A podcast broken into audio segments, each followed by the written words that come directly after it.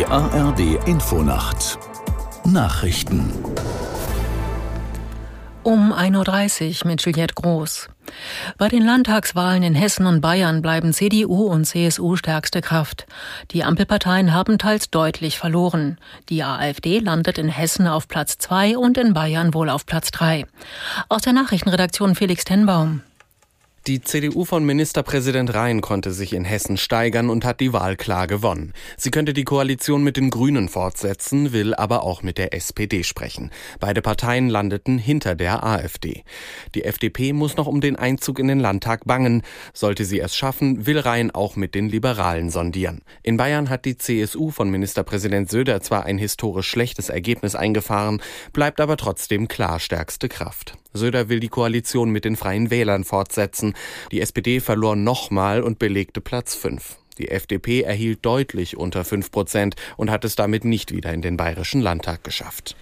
Während sich die Parteiführungen von CDU und CSU sowie der AfD zufrieden zeigten mit den Landtagswahlergebnissen, herrscht bei den Ampelparteien Krisenstimmung.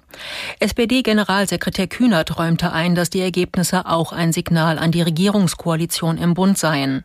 Die Grünen Bundesvorsitzende Lang sprach trotz Einbußen ihrer Partei von stabilen Ergebnissen. FDP-Generalsekretär Djeserei nannte insbesondere das Abschneiden seiner Partei in Bayern enttäuschend. Zur Unterstützung Israels verstärken die USA ihre Militärpräsenz im östlichen Mittelmeer. Das Verteidigungsministerium ordnete die Entsendung eines Flugzeugträgers und zweier Kriegsschiffe an. Aus Washington Ralf Borchert. Über die auf dem Flugzeugträger stationierten Kampfflugzeuge hinaus sollen in den nächsten Tagen auch weitere US-Kampfjets in die Region verlegt werden. Verteidigungsminister Austin kündigte an, dass die israelische Armee zudem Munition und weitere Ausrüstung erhalte. Den USA geht es neben der Unterstützung Israels im Kampf gegen die Hamas offenbar auch darum, weitere Akteure wie die Hisbollah im Libanon, die wesentlich vom Iran unterstützt wird, von zusätzlichen Angriffen auf Israel abzuschrecken.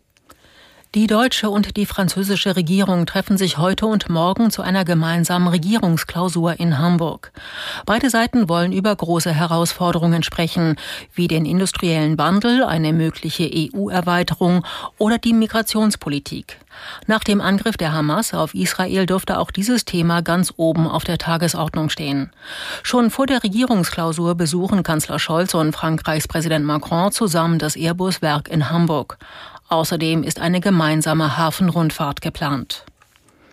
Das Wetter in Deutschland. Nachts im Osten Schauer, ansonsten oft klar 12 bis 5 Grad. Tagsüber im Osten und Norden Schauer, im Westen und im Süden öfter Sonne, 20 bis 24 Grad, im Norden und Osten kühler.